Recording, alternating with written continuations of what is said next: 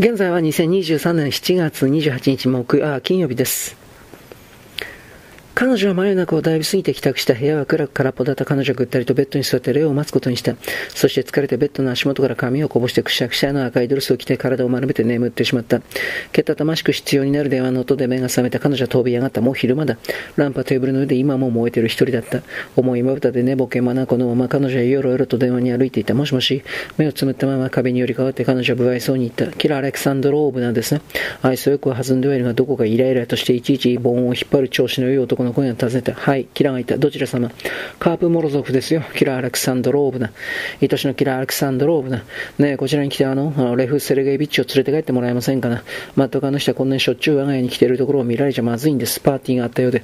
すぐ行きます。キラは目をパッチリと開いてじわきようとした。彼女は急いで身支度をした。コートのボタンを止められない。指がボタンの穴を抜けなかった。震えていたからだ。彼女が着いた時扉を開けたのはモロゾフだった。彼はワイシャツ1枚でベストをきつく締めすぎて、っぷりと太った腹の部分の小さなシワがピンと張っていた。彼は小作のの小作脳のように頭を低く下げた、ああ、愛しのキラアレクサンドローブナさん。ご機嫌いかがですかな？ご面倒おかけして申し訳ないが、さあさあさあ、どうぞどうぞ。白い壁板の広い玄関はライフ、ライラックと防虫剤の匂いがした。半開きの扉から明るくのんきなレオの笑い声が響くのが聞こえた。彼女はモロゾフなんだよ。待たずにまっすぐ食堂に入っていった。食堂では3人分のテーブルがセットされていた。アントニーナ・パブロブナがティーカップを持って取っ手で小指を微妙に曲げていた。彼女は東洋の着物を着ていた。鼻のお白いが熱い村になり、口紅は滲んでいる。ノーメイクの目はとても小さくてむくんで疲れているようだ。レオは黒いズボンとドレスシャツを着たまま、襟を広げて体を緩めており、髪はボサボサだった。彼はナイフの端に卵を置いてバランスを取ろうとしながらカラカラと笑っていた。彼は頭を上げてキラを見てハッとした。顔は若々しく早春の朝のように輝いている。何があっても損なわれない僧帽に見えた。キラなんでここにいるの？キラ・アレクサンドローブナはたまたまモロゾフがためらいなあっちに言い始めたが、キラが無遠慮にそれを遮った。この人は電話してきたの。何をお前、レオはモロゾフの方を向くと、像をむき出しにした。それから頭を振って、またすぐに突拍子もなく笑い出した。変畜生傑作だ。するとみんな僕には面倒見のいいウーバーがいると思っているわけだ。愛しのレフ・セルゲイビッチ、私は何も黙れ。レオは命じるとキラの方を向いた。まあもう来てしまったんだからコートを脱いで座って朝ごはんを食べな。トーニャ。卵もう少しあるかな。レオ帰りましょう。キラが静かに言った。彼は彼女を見て肩をすくめた。どうしてもって言うなら、そしてゆっくりと立ち上がった。モロゾフは飲み残しのティーカップを持ち上げた。彼はそれをソーサーに注ぐと指先でソーサーを持ち音を立ててすすった。彼はキラを、そしてレオを見ながら食べないがちにソーサーの端から言った。あの、ほら、つまり私がキラ・アレクサンドローブナに電話したのは、あなたがそのセレフ・セルゲビチ、つまり酔っ払ってたからだ。レオが代わりに続けた。いや、とんでもない。ただ、そうさ、昨日ね。でも今朝は違う。何もわざわざ。ただの小さなパーティーだったのに、キラ・アレクサンドロブナ、アントニーナ・パブロブナが取り直すように遮った。確かに遅くまで居すぎたかもしれないけど、ベッドに潜り込んできた時は5時を過ぎてた。モロゾフが噛みついた。そうだ、お前はベッドに倒れ込んで水差しをひっくり返したんだから。あら、レオが家に連れてきてくれたのよ。彼を無視してアントニーナ・パブロブナが続けた。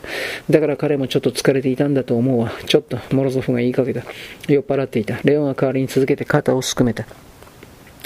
相当酔ってましたよ。言わせてもらえば。モロゾフのそばかさん怒った赤い顔の中で見えなくなった。酔っ払うも何も今朝起きてみたら彼が清掃のまま玄関の長椅子の、長椅子に大の字に伸びて、地震だろうが何だろうが起きようとしなかったんです。それがどうした？レオがそっけなく尋ねた。盛大なパーティーだったわ。アントニーナ・パブロブナが言った。それとレオの気前の良さったら見ていてハラハラしては本当レオちゃんちょっと無謀すぎたかも。僕は何をしたの覚えてないな。えっ、ー、と、ルーレットで大負けしたのは別にいいし、安物のグラスを壊すごとに10ルーブル払ったのは可愛いものだけど、何も上代何百ルーブルのプチップあげなくてもダメかい。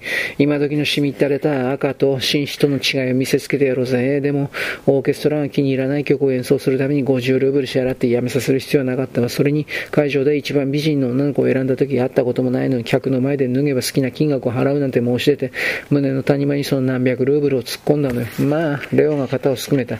綺麗な体だったしね。行きましょう、レオ。キラが言った。ちょっと待った。レウ・セルゲイビッチ、モロゾフがゆっくりと操作を下ろしながら聞いた。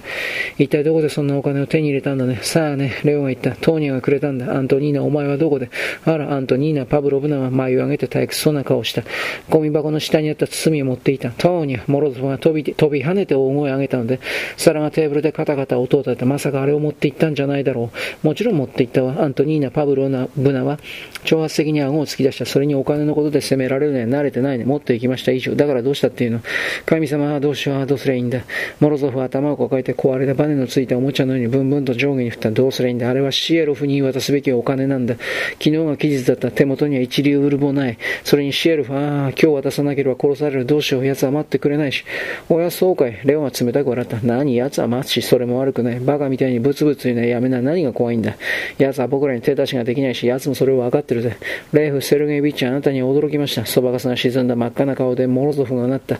あんたはちゃんと自分の取り分をもらってるんでしょ。それ以上なんで立派な行いだとでも。立派レオンはからかうと陽気に軽快にあざけるように言われた。僕に言う言葉がね、親愛なると思うよ。僕はその言葉を全く心配しなくていいっていう素晴らしい特権を得たんだ。全くね、実際、特に立派でないことが見つかったら間違いなく行いたいと思ってる。低俗であればあるほどいい。ではごきげんよう、キラおいで。彼はキョロキョロとあたりを見ました。僕の帽子はどこ行っちまったんだ。レオ覚えてないのアントニーナ、パブロ、ナブナが優しく思い出させた帰ってくる途中でなくしたの。そうだったね。いや、別の買うから。見つかってやろうとさよなら。キラー馬車を呼び、二人は黙って家に向かった。部屋の中で二人きりになると、レオがぶっきらぼうに言った。君からも誰からも非難されるつもりはないからな。それと君は特に不満はないはずだ。他の女とは誰とも寝てないし、それが心配ならそれだけ十分だろう。レオ心配はしてなかった。不満もないし、非難することもない。でも話がしたいの聞いてくれる。彼はいいよとそっけなく言うと腰を下ろした。終了。